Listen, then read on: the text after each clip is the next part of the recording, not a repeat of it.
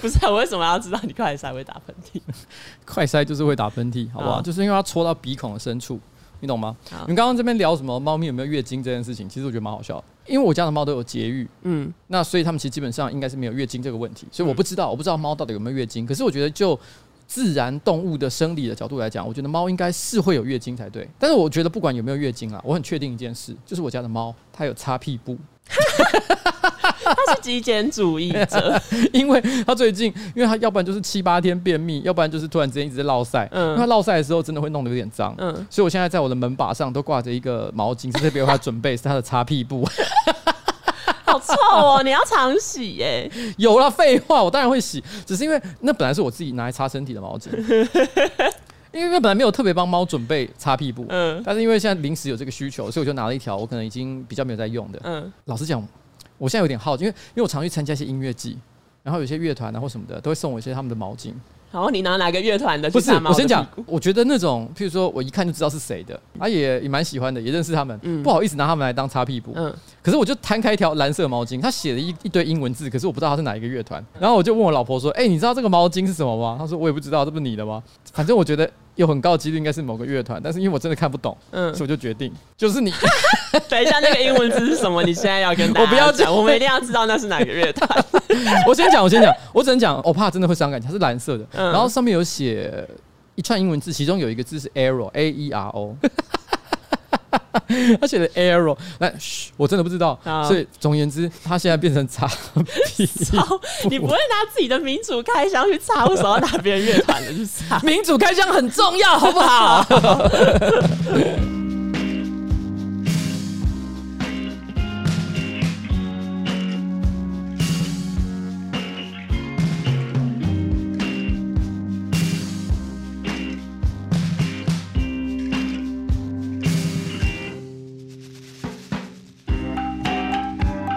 ？Hello，大家好，我是上班不要看的瓜吉 AK 台北市议员邱威杰，在我旁边是我可爱的小助理彩玲。我们今天要录的是新资料夹 Number Fifty One。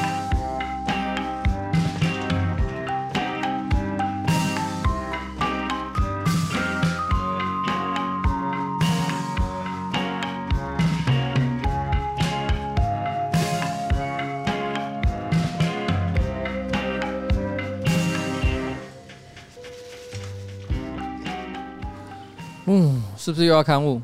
没错，烦呢。我们的脚本第一条就是刊物，你讲我讲，你讲我讲，因为是我的错吗？这样他才可以升值在你的脑海。好，给给哦，来。土星和木星呢，在台湾其实都是非常容易观测到的目标哈啊！这个其实我那时候上个礼拜是因为提到了说，这个有人看到土星或者是木星，他误以为有人在跟踪他，以为是空拍机，以为在监视各式各样的情况哈。那我那时候讲说，其实高纬度的地方好像观测星象是比较容易的。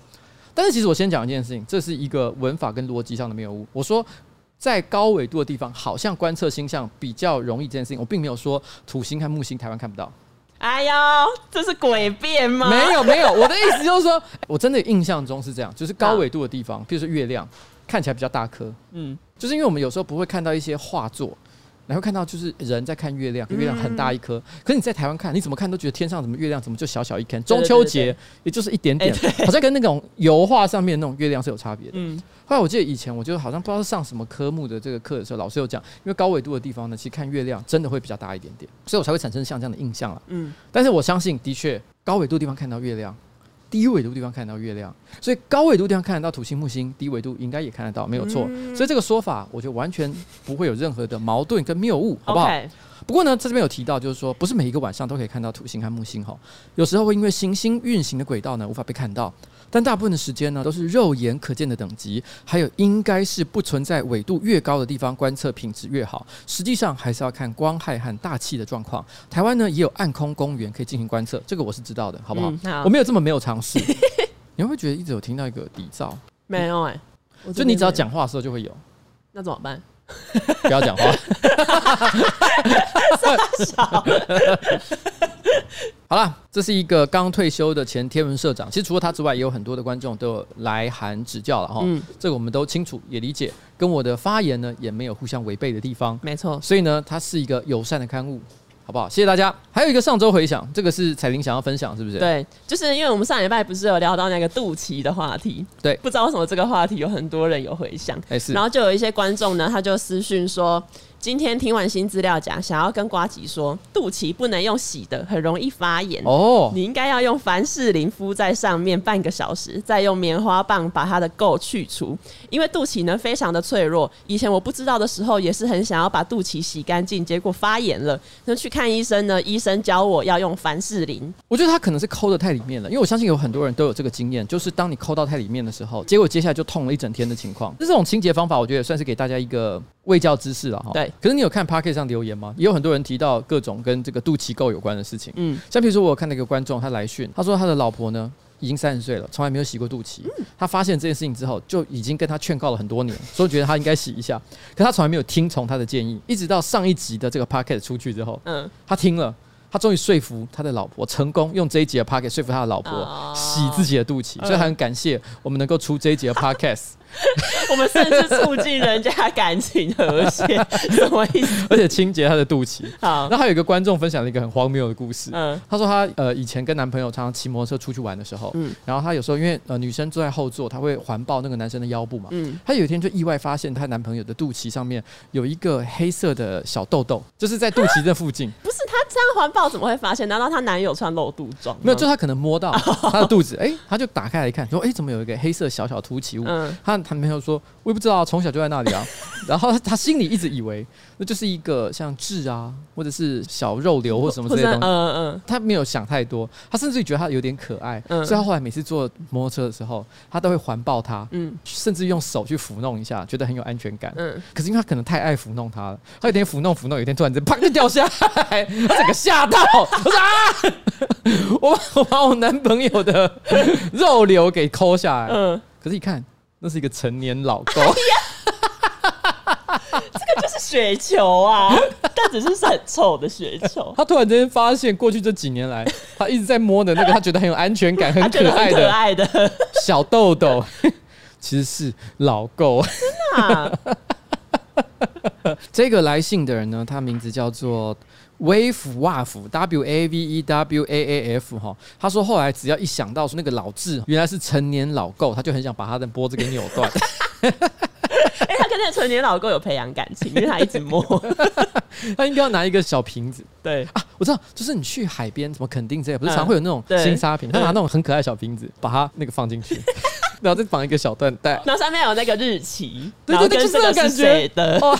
好了，哎，我们接下来进入我们这个重头戏的单元哈，就是我们的上周星座运势。没错，有一个观众其实，在上周的 podcast 留言里面，其实有提到，他说没想到瓜吉的节目呢，也被星座入侵，他感觉到非常的遗憾跟失望，就各自感受，各自感受。对啊，但我们讲的并不是你未来的运势，我们没有要预测你的这个这个生命啊。反正总而言之呢，我们可能在助长迷信的一种，但不论怎么样，反正我们这就是讲上周你的星座运势。没错，好。来，上周星座运势，你要讲什么？我要讲的上周星座运势是母羊座。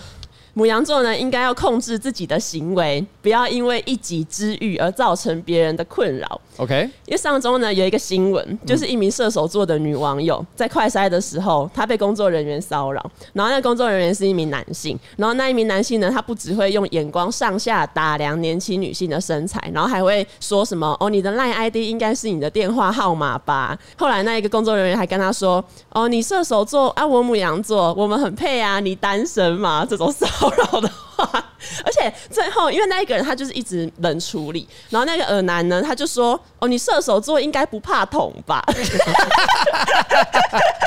我先讲，我不知道射手座有没有怕痛，但以我个人来讲，不是他不是说怕痛，他是说痛，因为快塞不是要搓鼻子哦。天啊，这句话讲起来有点 超恶，这完全就是性骚扰。被 射手座不怕痛，这个是哪来的？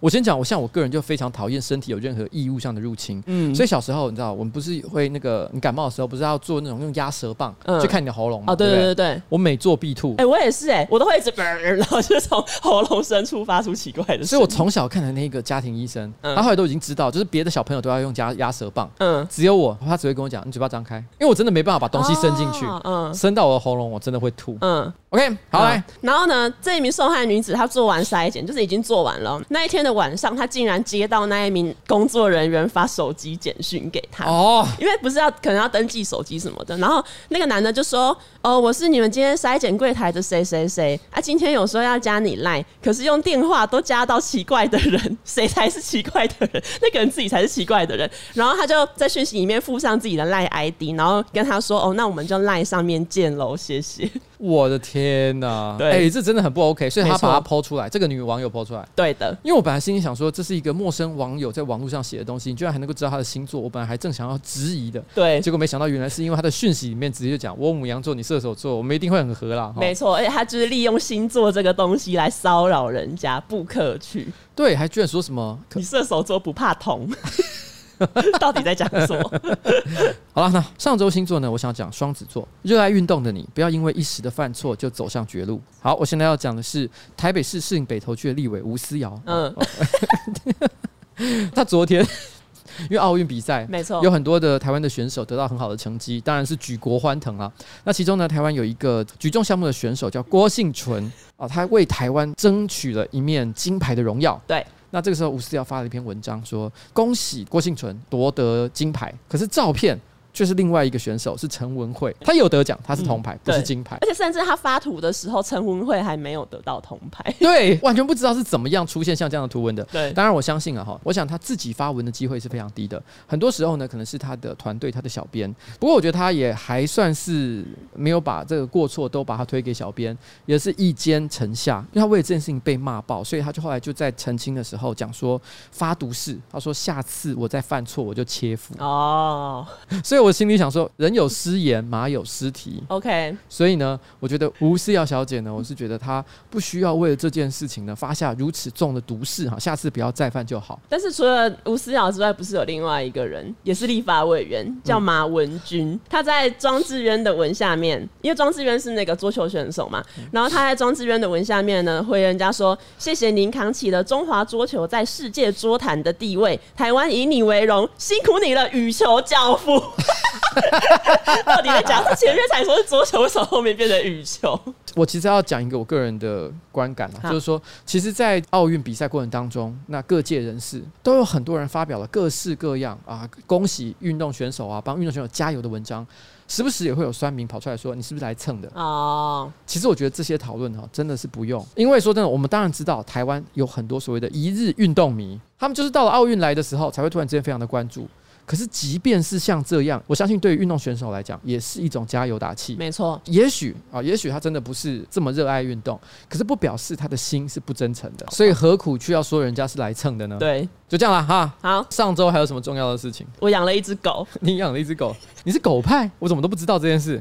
其实我一开始比较喜欢猫，但后来我想了一下，我觉得狗好像比较好，因为我觉得狗比较忠心。猫也。好了，猫没有，而且呢，狗还可以帮你做很多事情。猫也没有，猫也没有，猫也没有可以帮你做很多事情。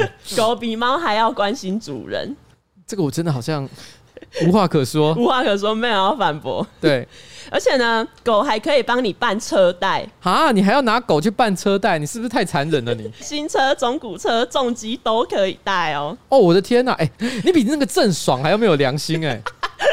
而且呢，这一只狗比我还要清楚我的账单缴费进度。等等，难道你说的狗？没有错，这一只狗就叫做 Richard。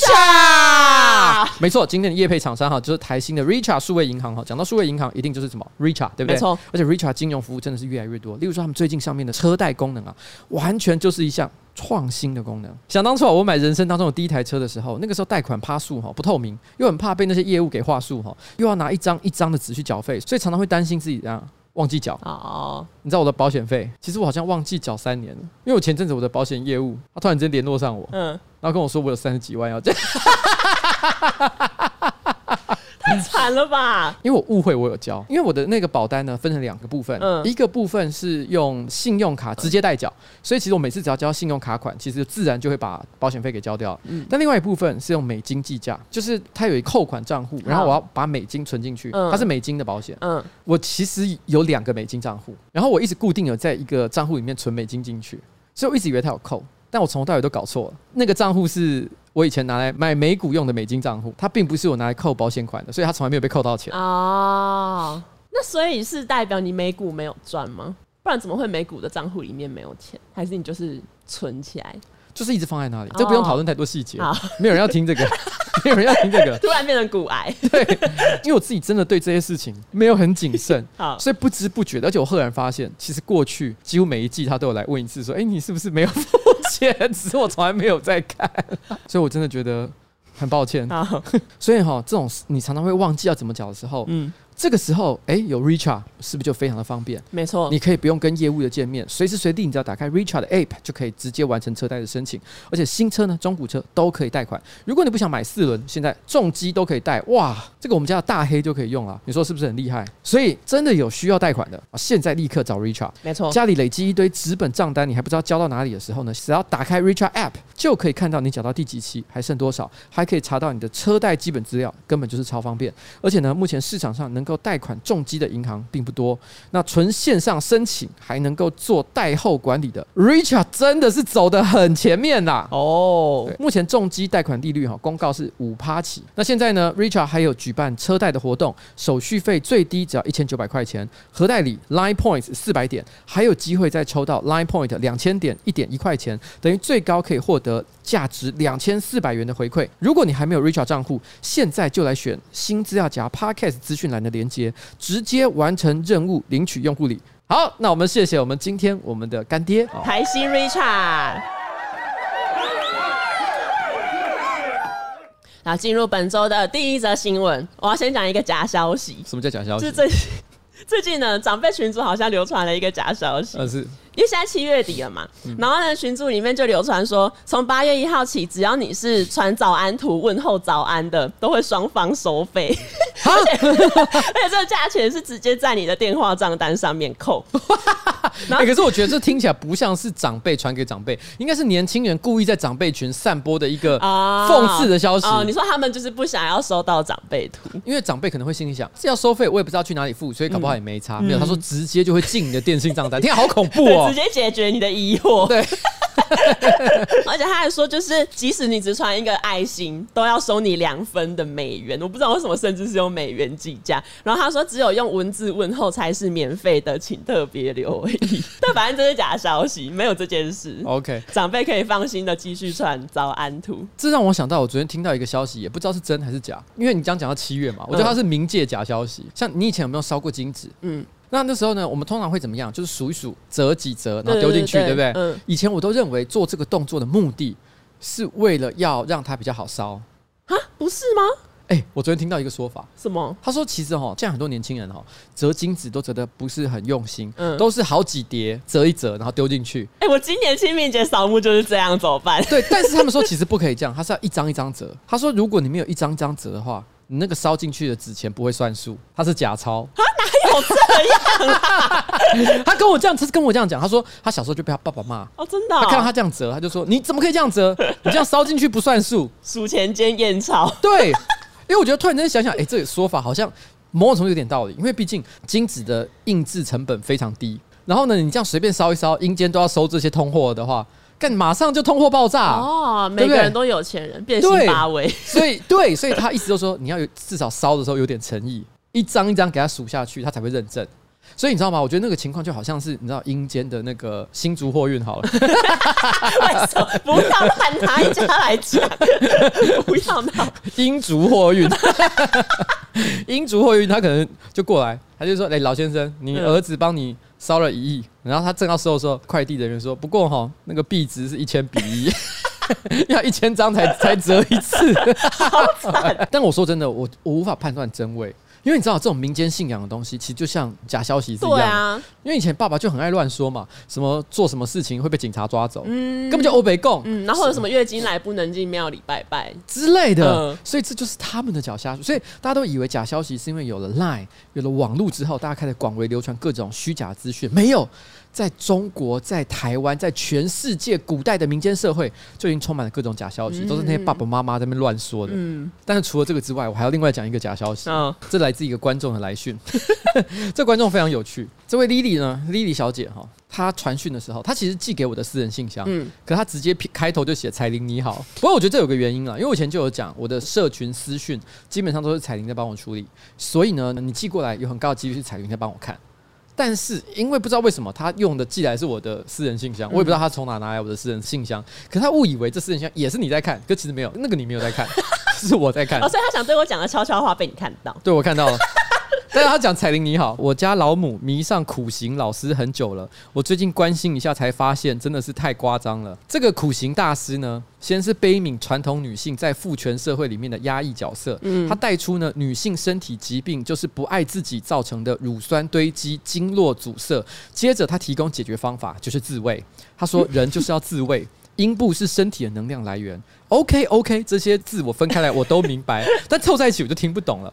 女性主义的抬头为什么要跟健康扯上关系？然后我看一下我家，我就懂了。原来我家不知不觉充斥着各种苦行大师卖的产品。嗯，苦行大师瞄准女人跟老人族群，先同理他们，替他们打抱不平，嗯，再洗脑他们。主流医学呢，都是医师跟政府的阴谋。他是自医医学的教育者，才会被政府所讨厌。那听到他说呢，不要打疫苗。他说：“只要你搓揉阴部，就可以对抗 COVID-19。”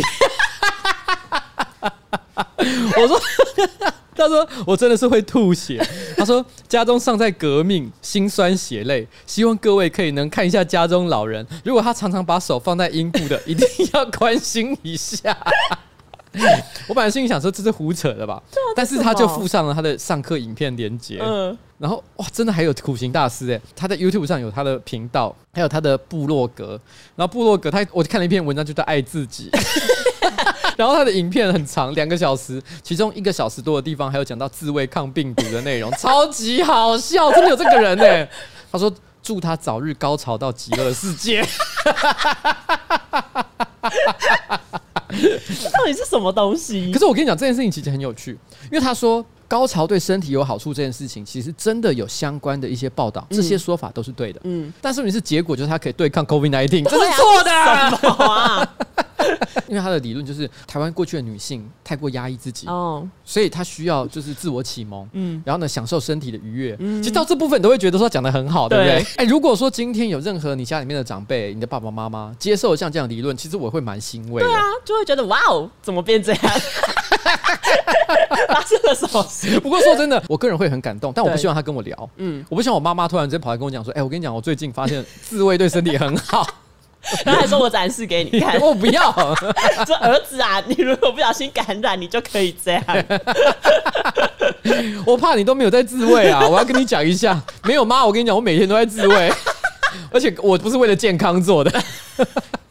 好了，我们谢谢莉莉小姐。而且你刚刚讲的什么苦行大师鼓励女性呃自慰，然后说自慰对身体有益，然后开始卖一些产品，这不就很像葛尼斯派特洛吗？哦，卖美眉美眉味的对啊，然后说什么水晶球放进阴道里可以促进你的什么骨盆？哎、欸，可是我觉得不行啊！你等于把苦行大师跟葛尼斯派特洛，也就是东尼史塔克的小辣椒来相对比。我觉得我不行哎、欸，你去看一下他的照片好不好？我翻一下给你看。你说苦行大师，我给你看一下苦行大师。真有这个人呢、欸，我会笑疯了。他长得有点像王文华，怎么办？你说苦行大师长得有点像王文华，你自己看是不是？哎、欸，你刚刚先把他比喻为葛尼斯派特洛，现在又说他是王文华。你对得起这两个人吗？我先道歉。而且真的长得像王文华，而且葛尼斯派特洛真的有卖美眉味的蜡烛。对，但是王文华做错了什么？他不小心跟苦行大师长得很像。大家有兴趣可以找来看。不用不用去找。我刚刚本来甚至一度都在想说，要不要把他名字讲出来？嗯，因为讲出来我怕大家真的去 Google，Google Google 你信了怎么办？你被洗脑怎么办？哦他们就会反过来攻击我们，就是你们上次说人家假鬼假怪，我实验了，这些都是真的。对，自从我自慰之后，我不用打疫苗。对，不要这样，好不好？哦，好嘞。哎、欸，那我问你一个问题啊，你要说什么？因为刚刚不是讲到那个赖群组吗？嗯，你有家族群组吧？有啊。你家族群组的名字叫什么？哎、欸，我忘了，我都没在认真看，我看一下。哦，邱家班。邱家班。好，那你家呢？我家就叫刘公馆呢。笑屁啊！谁取的？应该是我姐吧。然后我跟我两个姐姐的群主就叫闪亮三姐妹。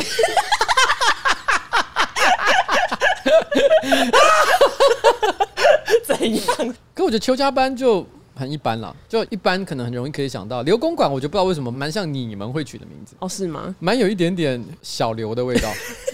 你知道什么叫小刘的味道吗？什么叫小刘的味道？因为你平常在网络上常自称老刘或小刘嘛，对不对？可是你呢？你很喜欢发表一种文章，就是你个人的私人文章，都是看起来很震惊，但是充满了嘲讽。还有 哪有？充满了嘲讽感，充满了嘲讽。就是你都会写的正经八百，但是你很明显就是在嘲讽所有事情。你的十篇文章有九点五篇都是在嘲讽，你没有在正经讲话的，但是你都用很正经、很严肃的方式讲。怎样？我的生活态度。所以你写刘公馆的时候，你并不是在讲很正经的，就是刘公馆这件事情，其实是在嘲讽。但你爸爸妈妈不以为意，他们可能还觉得说：“哎呦，不错，这名字。”哎，等一下，讲到这个，很气派。我给你看一个东西，我爸的赖的介绍里面有一段文字。对，刘老爸他的赖的自我介绍，他是写“我自横刀向天笑，笑完我就去睡觉。”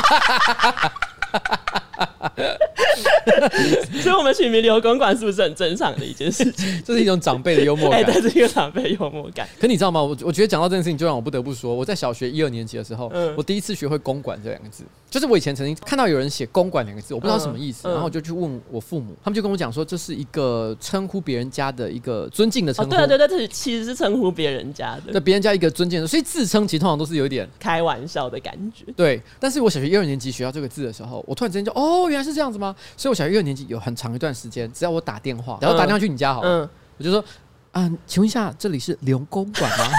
我都会用很有礼貌的语气，请问一下，这里是刘公馆吗？嗯，然后请问一下，这里是邱公馆吗？请问一下，这里是张公馆吗？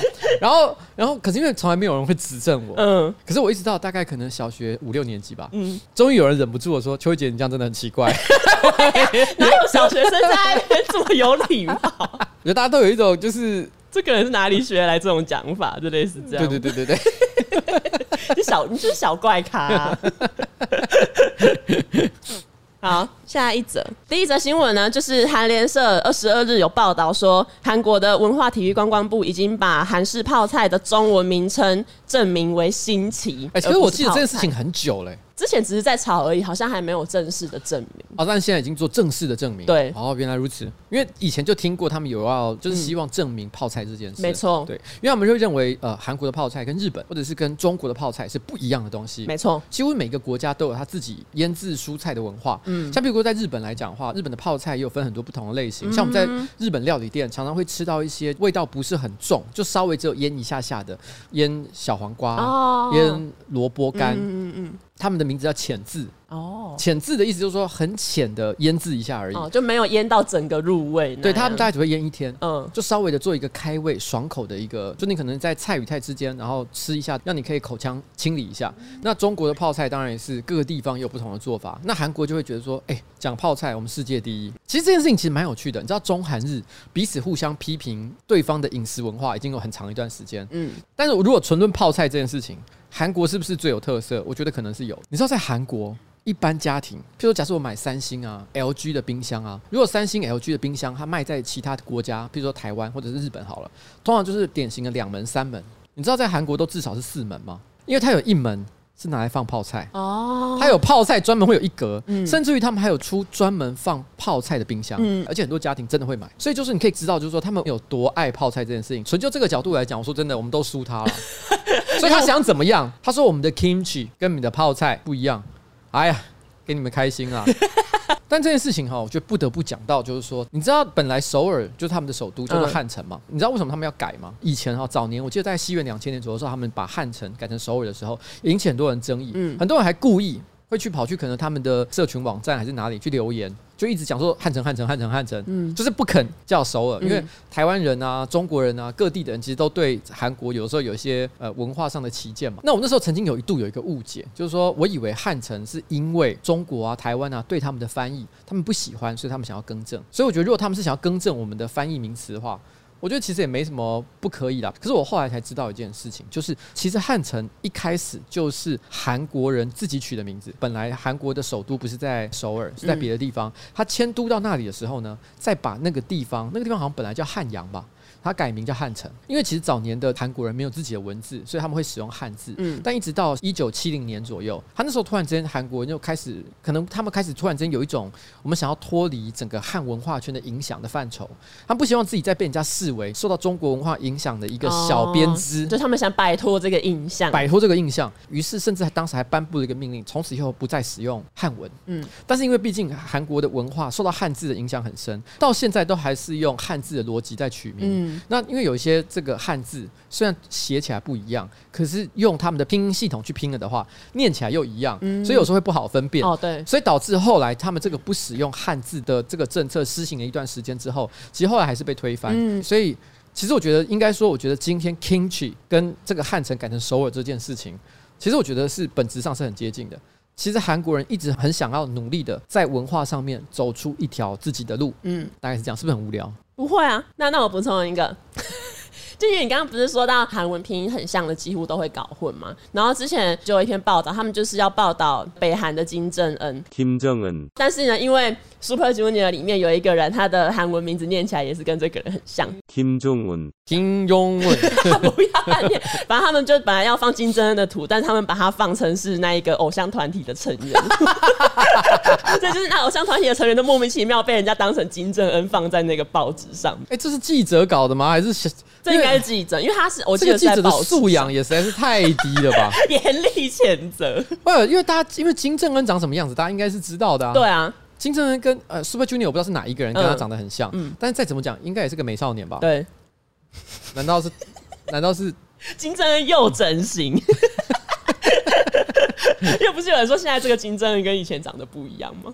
就之前金正恩不是消失了一段时间，然后后来回来之后，很多人就说什么他感觉长得跟以前的金正恩不太一样，然后包括牙齿、哦、有有，可是那个那个很多人不是讲说他整形，是说其实那不是同一个人。哦哦哦，换了一个人。对，哦、因为也有一个谣传，就是、嗯、可是阴谋论了哈，大家不要把它当真正的知识来听。就是也有人认为，其实金正恩呢，要么就是之前那个是影武者，嗯，他已经死掉了，嗯。第二个情况就是真正的金正恩已经走了，哦、但是为了避免政局的混乱，嗯、所以呢，他们就推了。一个看起来很像的，那可以找到那么像的也是很厉害，也不困难啦，我觉得。因为要要在台湾找到第二个你，我觉得有点困难。有很多人都声称他长得跟我很像啊，也不奇怪。没有，他就是戴个眼镜就说跟你长得很像。对的，只要脸比较圆，然后呢戴着眼镜，大家就会跟我像。其实我必须要说，其实要跟我长得像，有一个很简单的，个我个人认为我脸型上最大的特征，嗯，大概有两个点，一个是眉毛，嗯，因为我眉毛有一种有一种喜感，对，有一种卡通感。就是一般人的卡通感，因为它是圆形的，你知道吗？对，它是一个圆弧形。第二个，我的下巴很短。其实我必须要说，这是我没有办法当帅哥的很大原因。我们拿上班不要看到阿杰来做比例，会发现他下巴很长。绝大多数其实会让人家觉得有帅哥感，看起来像是英挺大叔的人，嗯，下巴都蛮长的。所以你说陈为民是帅哥，那个是过头了。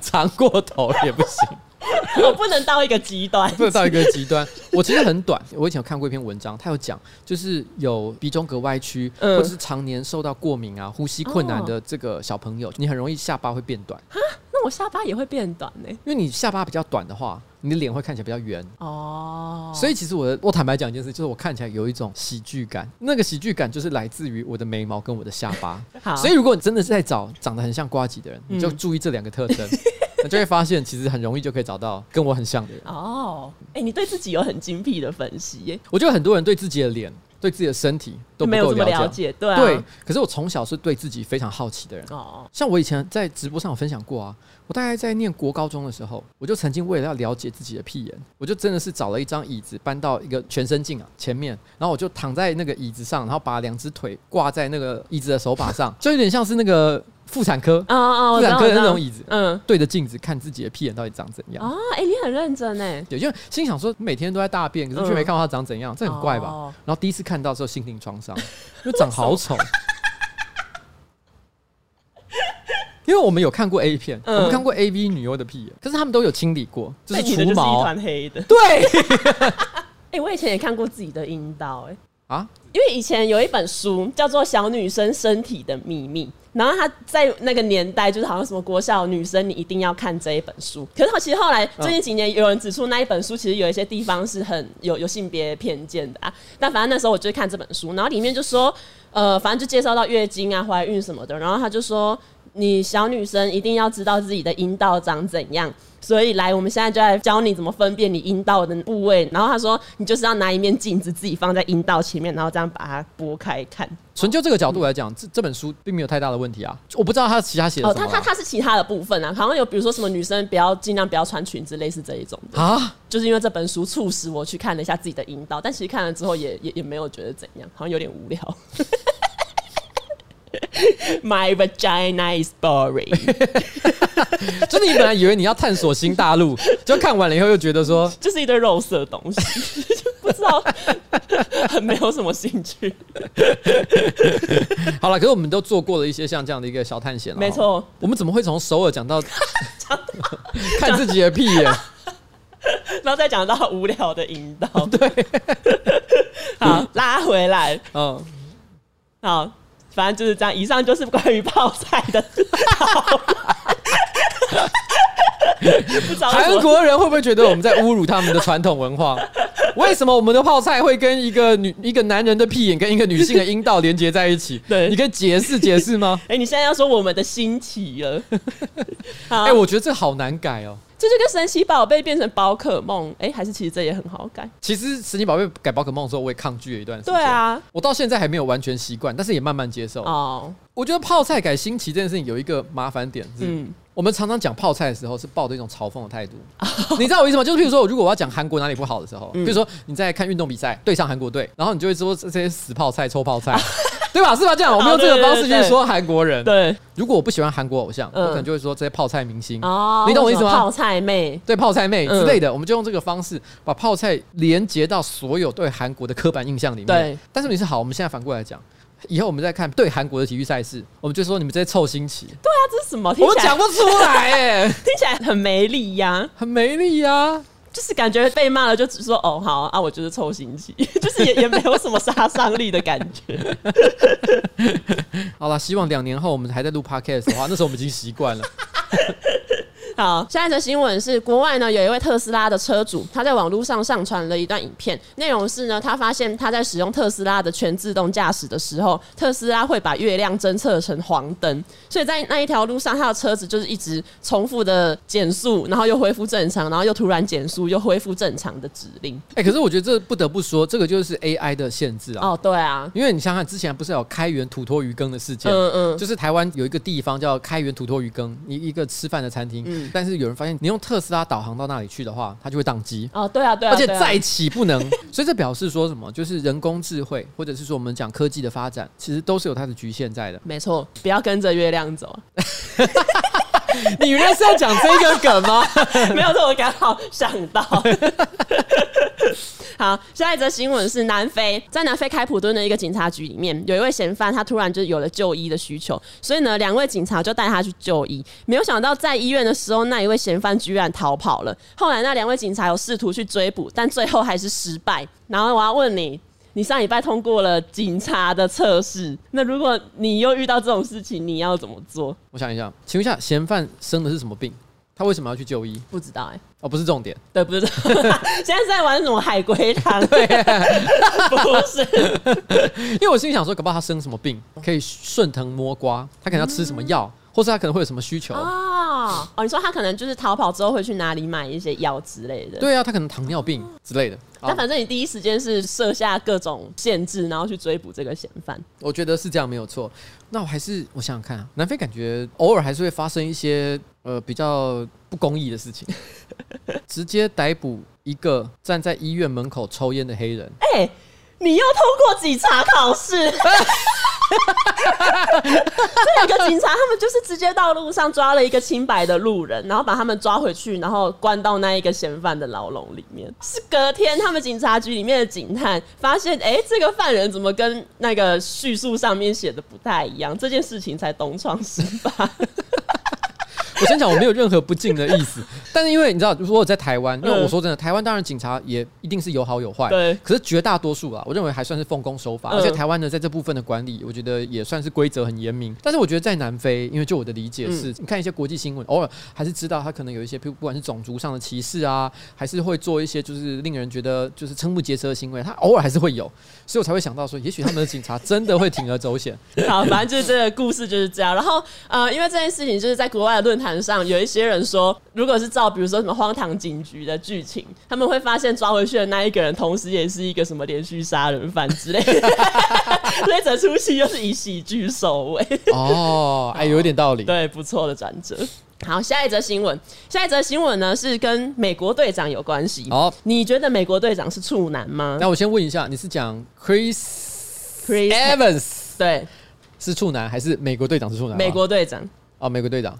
其实我从来没有想过这个问题，我也没有，一直到这个新闻出来，我才发现其实国外有很多人在讨论这件事。为什么？为什么要讨论这个问题？因为美国队长在那个戏里面，他不是被冰了七十年吗？欸、然后就是出来之后，又是一个一副很正气凛然的形象啊。不是啊，他他可以有过做爱的经验，嗯、但仍然是一个正气凛然的人啊。这两者之间没有全等关系吧？对。但我们可以呃，我们回推一下他的剧情。嗯，他在变成美国队长之前，长相是真的，他是一个瘦弱但是有异常正义感的年轻人。嗯、说老实话，假设你的班级。里面有像这样的人，通常人缘不会太好。对，他就感觉会谴责你的很多行为啊。所以在残酷的高中校园里面，嗯，他很可能一直都没有得到任何机会。啊、然后从军之后，又在那边讲些正义的话，但体能又很差，嗯、所以同僚可能也都不把他当好朋友。哦同僚就觉得他是弱鸡呀，就是好可怜的家伙。对，而且因为他以前缺乏社交经验，所以他在酒吧也把不到妹。对，他一个人去，看起来就很可怜。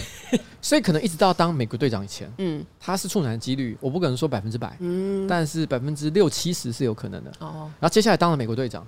业务很繁忙，而且我必须要说，我觉得人是这样。当我有很重要的事情在忙，然后或者是我有些我很感兴趣的事情正在正在做的时候，其实我不会有什么色欲。哦，我知道，我知道。我会有色欲，就是因为我现在太无聊了，所以我只要看到一个美女图或者是一个可爱女生经过，我就会想，哎呦，好想做色色的事哦。哎，我跟你讲，我要是现在在做一些很有搞头的大事业，我才没有那个 没空去理那些美女。我获得愉悦的方式已经有其他的方法去满足了。嗯，我觉得美国队长是一样。美国的英雄，然后呢，文化的象征，就算他有一点点空闲时间，他都会觉得拿来除暴安良更加重要。然后那时候他参加美国的那个世界大战嘛，嗯，他在二战当中出生入死，然后最后被冰起来，就被冰起来了。好，所以你觉得美国队长应该是处男？正确讲是我不知道，嗯。但如果你今天跟我说不行，你一定要选一个，就他处男不是处男，嗯，我觉得有可能是处男。好，但是呢，最近美国队长的编剧他们向雅虎透露说，他们觉得美国队长已经不是处男了，因为他们觉得美国队长红了之后。他要四处就是在全国巡回帮士兵打气，因为他算是美国政府的宣传工具之一。那他们觉得他在这过程中怎么可能没有艳遇？等一下，这有问题。他说他必须要四处去各个军队帮美国的士兵打气。嗯，但是在那个年代，二次世界大战的时候，绝大多数的美国军人应该都是男性。他的他意思说他在帮美国大兵打气的时候，怎么可能没有艳遇？哦，他的艳遇是哪里来的？Oh my god，是八旗，还有跟酷寒战士，他就。在军营里面跑来跑去啊！哦，对，那每一个同僚都说：“哎、欸，他说美国队长，哇哦，你的二头肌怎么那么的，怎么那么硬？” 没有没有，那同僚会说：“美国队长，我需要一些帮忙，你可以帮我吗？” 然后美国队长还说：“I can do this all day。”热烈的提供帮助。那反正美国队长的两名编剧都说，反正美国队长他应该不是一个太过震惊的人。这这等于是有点为官方宣布说。美国队长已经不是处男了。这两个编剧出来讲之后，在国外又引起了很多讨论嘛。那我看到一句令我觉得很害怕的话，就是有人问说：“那浩克是处男吗？”哇哦！不过我觉得黑寡妇应该是一个什么？这个话题就让它结束在这里。好，就这样，拜拜。好，然后再接下来呢，就是这个礼拜是奥运嘛，对啊。然后大家当然就是疯狂的，每一天几乎都是被奥运的文洗版。嗯。那你知道，我其实这件事情就造成我内心的一个尴尬。什么？其实我不是不为这些选手的表现感觉到感动，可是当我发现一打开我的 Facebook 上，都已经一堆人写了很类似的，哇，谁谁好棒，谁谁如何，一个人的武林怎么样，我就觉得我好像也没什么特别独特的感言啊，我就写不出来。然后，可是同一时间点，因为当大家都在为奥运感到感动的时候，我突然有一种发我日常生活的绯闻，又有一种。那、啊、你不发个奥运的文，你发这个废文，啊，还所以我现在变得，所以造成我这个礼拜完全我都不想发文。但我觉得发日常废文还好，因为奥运的新闻都已经洗版了，也会有人想要看一些奥运。我懂啊，你有发小流文呢、啊，你还是照常发你的小流文啊。然后讲到奥运，奥运开幕式的时候，每个国家几乎都会转播嘛。那韩国文化广播公司就是 MBC，他们在转播的时候，他们用了一些比较不当的画面跟文字描述一些国家，然后他们有为此道歉。但他们到底做了什么事情呢？他们呢，在电视转播到比如说意大利的时候，他们就是放了披萨的照片，这我觉得还好，这就是一个轻松氛围。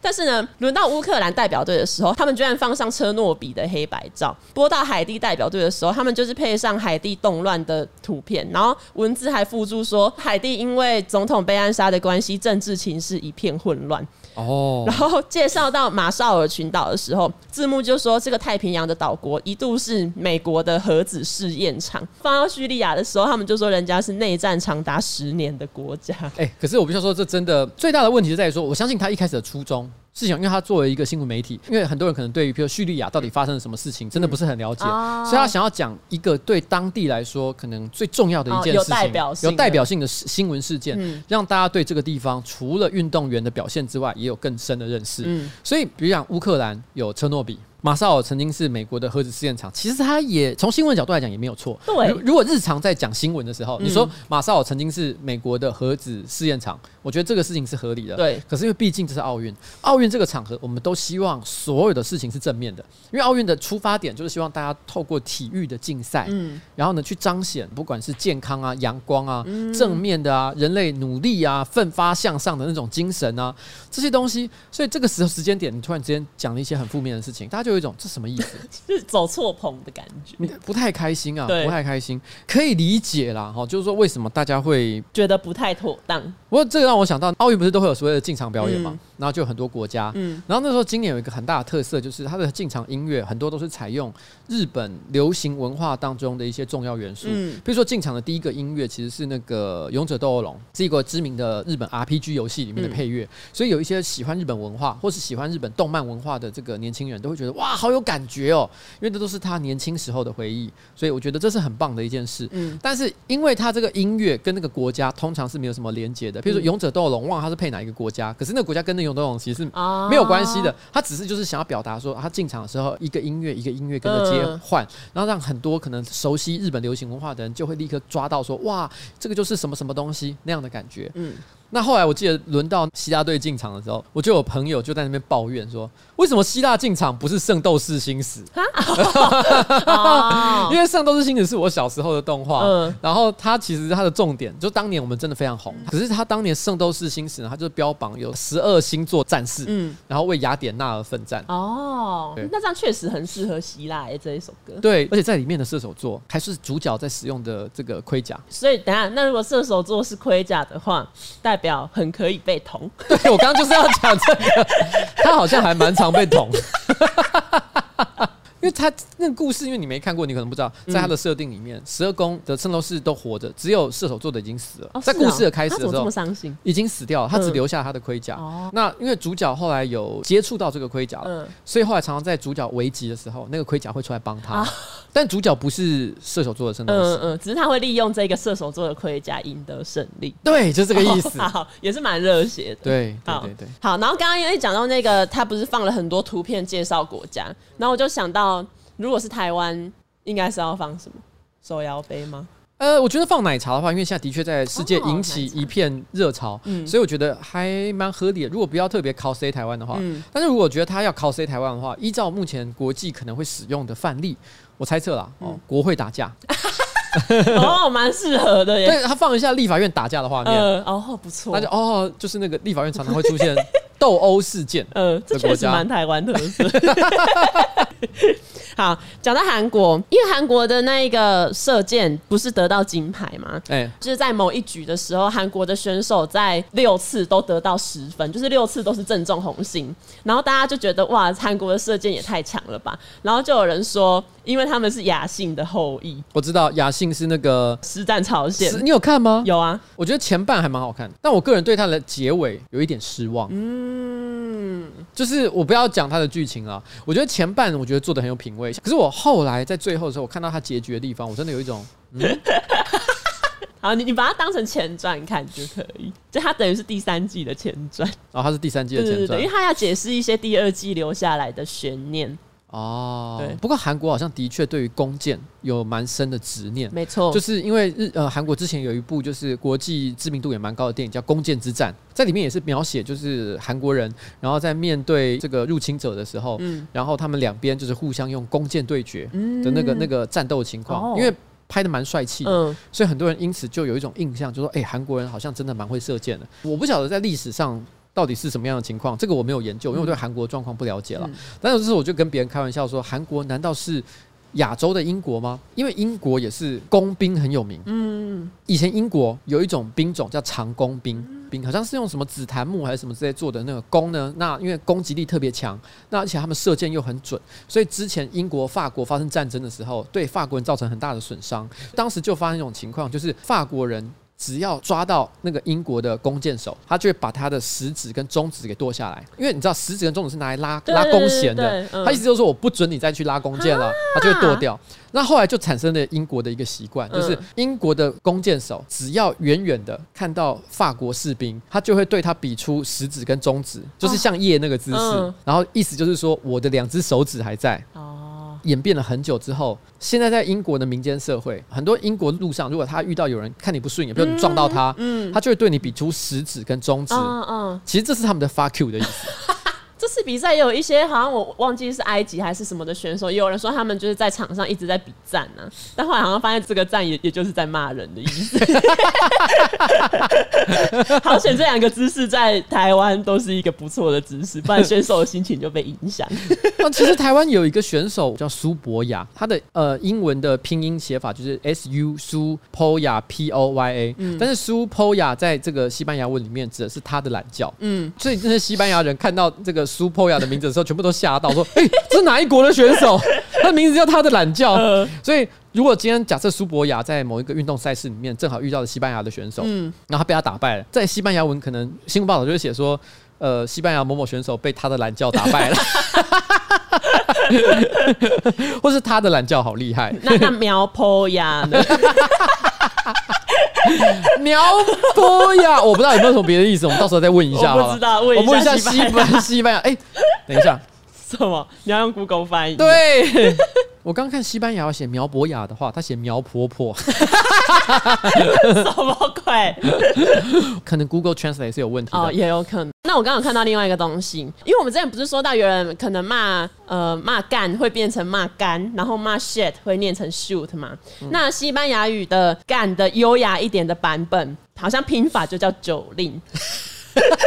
可是西班牙语可能 J 不是发 J 的，应该是发 H 的音，但反正就是看起来字长得就是像酒令。你知道，因为西班牙也曾经在亚洲还有台湾这边是有有殖民过，对，所以我觉得他当年看到台湾的很多名字的时候，是不是都笑到快疯掉？他们当年想要殖民亚洲，搞不好其实就是因为想要收集这些效果。我不知道，他们可能回到国家的时候，他们这边的探险家或是军人回去的时候说：“你知道我在亚洲有一个小岛，那边的名字都超好笑。” 不知道蔡依林会不会去西班牙开演唱会？希望不要。好，那既然刚刚讲到 Google 翻译，就是哎、欸，这刚好是西班牙的柔道选手，西班牙跆拳道的银牌得主，被韩国网友发现他的黑带上面写了韩文字，然后他其实应该要写的应该是。Train hard, dream big. Train hard, dream big 就是努力训练，梦想远大。对，但是他没想到，他就是把 train 这一个词写成火车，他 dream big 的文法也写错，所以导致他整个句子如果用中文来看是火车很 hard，然后梦大。然后韩国网友也是在想说，哎、这个人是用 Google 翻译吗？然后奥运有另外一个有趣的小故事，就是这其实在网络上有很多人讨论，就是奥地利的女子自由车选手，她就是在个人的公路赛直接爆冷摘金。然后她其实本来是她其实只是一位业余的选手，然后也没有隶属任何车队，而且她第一次参加奥运，她就直接拿金牌。这个故事我觉得有趣的地方是，她不止运动很强，她也是。有数学博士的学位，然后他现在在瑞士的洛桑大学当讲师。哎、哦欸，都是很好的学校。没错。然后因为这一名选手他的速度太快，他等于领先的第二名大概七十几秒，然后所以第二名他完全不知道前面还有人，所以那第二名一直以为自己是第一名。所以在他冲过终点线的时候，因为第二名是荷兰人，然后他们就是还大肆的庆祝，觉得自己得到了金牌。然后还就是比赛方才跟他说：“哦，没有，前面有一个人已经在七十几秒之前已经通过了。”哇！这件事情的后续就是，呃，这个荷兰选手他就有点像是把他们的这一次的失误怪给没有无线电这件事情，因为好像以前他们参加过的一些其他的自由车、自行车比赛都可以用无线电，可是因为奥运就是不允许使用无线电。因为对他来讲，他可能觉得说，虽然有七十秒的差距，说起来也不是很短，对。但是问题是，如果他事先知道的话，他觉得他可能可以再多赶一点，对。因为他可能已经觉得说我遥遥领先，所以我没有使出全力，嗯。所以他心里想说，哎呀，我真的是太放松，对。可是这表示一件事情啊，他的那个对手并不是跟他在比赛过程当中互有拉锯，嗯，表示他一直都在他前面，对对对对。因为如果他今天是互有拉锯的情况下，他一定知道有人曾经超过他的车，嗯，而且他还没追上他，可他从来都不知道他没追上这个人，对，天哪！我觉得这就是那个金牌选手很厉害的一点，因为他啊，他好像就是在东京奥运的前一个月就已经到东京，然后去勘察各种场地，然后还计算了各种，比如说他的饮食要吃什么啊，然后当天的温度，他就是推算了各种数据来帮自己拟定策略。然后他帮自己拟定的其中一个策略就是，他知道他不适合跟一大坨人就是在那边团体战，所以他一开始他就决定他要直接冲出去。不过因为呃，对不起，因为我对于奥运的自由车赛事的规则不是非常的了解，可是以我对骑单车这件事情的理解来说，有时候好像跟签运可能有一点关系。对对对。因为其实你到底能不能先冲出集团，有时候跟你出发的顺序其实有一点关系嘛。因为参赛选手很多啊，你骑在公路上，有时候你不小心就是先在比较中后段的集团里面，一时之间是无法脱颖而出。对。那他可能是，我想这个银牌的选手，他可能从一开始就没有跟金牌的那个选手是在同一个集团内。嗯。他可能是可能，比如说从后段，然后到中段，然后再到前段，一一一路过关斩将，最后到前面，所以他一直误以为前。面其实是没有人的。那金牌选手他其实很早就已经在最前头了，最前头就出去了。而且这个时候又牵涉到策略的问题，因为其实集团一起骑车的情况时候，因为在单车的比赛里面，有人在前面为你破风，其实骑车会比较轻松。所以其实常常有所谓的，譬如说车队，车队有几种情况，一种就是，譬如我可能国家本身就是三五个人一起出来，那我们接下来有人负责做领头，带大家往前进。那这个领头的破风的人可能是轮流，也可能是有一个人就是要当牺牲打，专门在帮前面帮所有的选手。这样往前破风嘛，那也可能是他们可能是轮流，就是譬如说我先破风，然后接下来换第二个，换第三个，有点像以前那种彩色铅笔换笔芯那个感觉，就是头把它塞到尾巴去，对对对，像那个感觉，嗯，他就是像这样去交换，或者一种情况就是单打独斗的选手，嗯、他们也有可能在那个进入赛事的情况的时候，自动的跟其他赛事选手产生一种默契，哦，我互相帮忙一下，哦，也有可能，然后我们到最后后半，嗯，在各自竞争，对，在各自竞争，嗯、所以这。这都是有可能会发生的情形，但是那个金牌选手他可能完全摒弃这样的想法，说我要一个人单干，对。哦，所以才会出现这样的一个情况，没错。但对他的实力也是真的是非常有信心啊，没错，嗯，很酷。好了，我觉得这一次哈，我觉得奥运哦赛前呢，我觉得其实有有很多各式各样的争议发生了，但是我觉得到真的比赛那一天正式开始的时候，我可以感觉到，其实全台湾上上下下，不管你是什么样的政治立场，其实大家突然之间对于奥运赛事选手的各种发言都蛮正面的，没错。这说明了其实运动哦。真的是会洗涤人心啊，让人看到比较正面的那些地方。不过我还是发现，还是有些人会针对个别的一些状况，做出一些很严厉或者是很苛刻的批评。我并不是说选手啊，或者是说政治人物啊，不能够因为某些他的发言或者是他的行为去被批评。我没有说这是不可以的，但是。如果你是真心为了这个运动选手他在运动时期的表现，或者是呃为了他优异的表现，想要为他喝彩的话，我相信其实他们都没有希望你在这个时间点尖锐的争吵啦。我大家要想一想自己的出发点，你到底争吵这个的目的是希望台湾的运动界可以有更好的发展，还是单纯的你想要发泄一下个人的怨气，或者是对某一个社会议题、对某一个政党？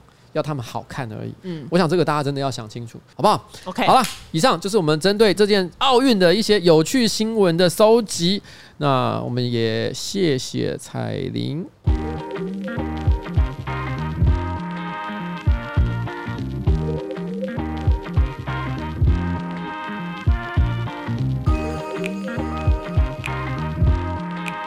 我觉得我们好像要该该来思考一下，要做什么一些会员专属内容了。我这是指瓜吉频道啊，对啊，我觉得我们应该要来搞一下。我们其实很久没有做这方面的东西了，还包含了什么东西，你知道吗？就是去年我们有送你的会员是送我们的这个这个这个霹雳无敌赞呱呱的这个，我们有送给他们一些制作小物嘛？对啊，我觉得我们也该开始在想，今年要不要做什么东西送他们，让他们开心一下。我们开始思考一下，好不好？然后同一时间，我要请大家不要忘记了，本集的干爹呢，Richard 哦，你只要下载他的 App，你就可以线上申请这个车贷服务。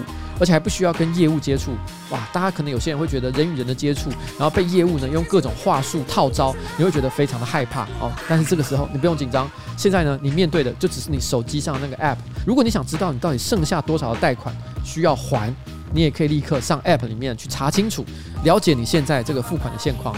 而且如果你是想要买重机的话，诶，很多的这个车贷银行呢是不允许你哦拿重机来作为这个贷款目标的。但是问题是，Richard 可以哦，赶快看我们的资讯说明栏，没错，里面有相关更详细的说明，没错。好了，就这样了，好，谢谢大家，拜拜，拜拜。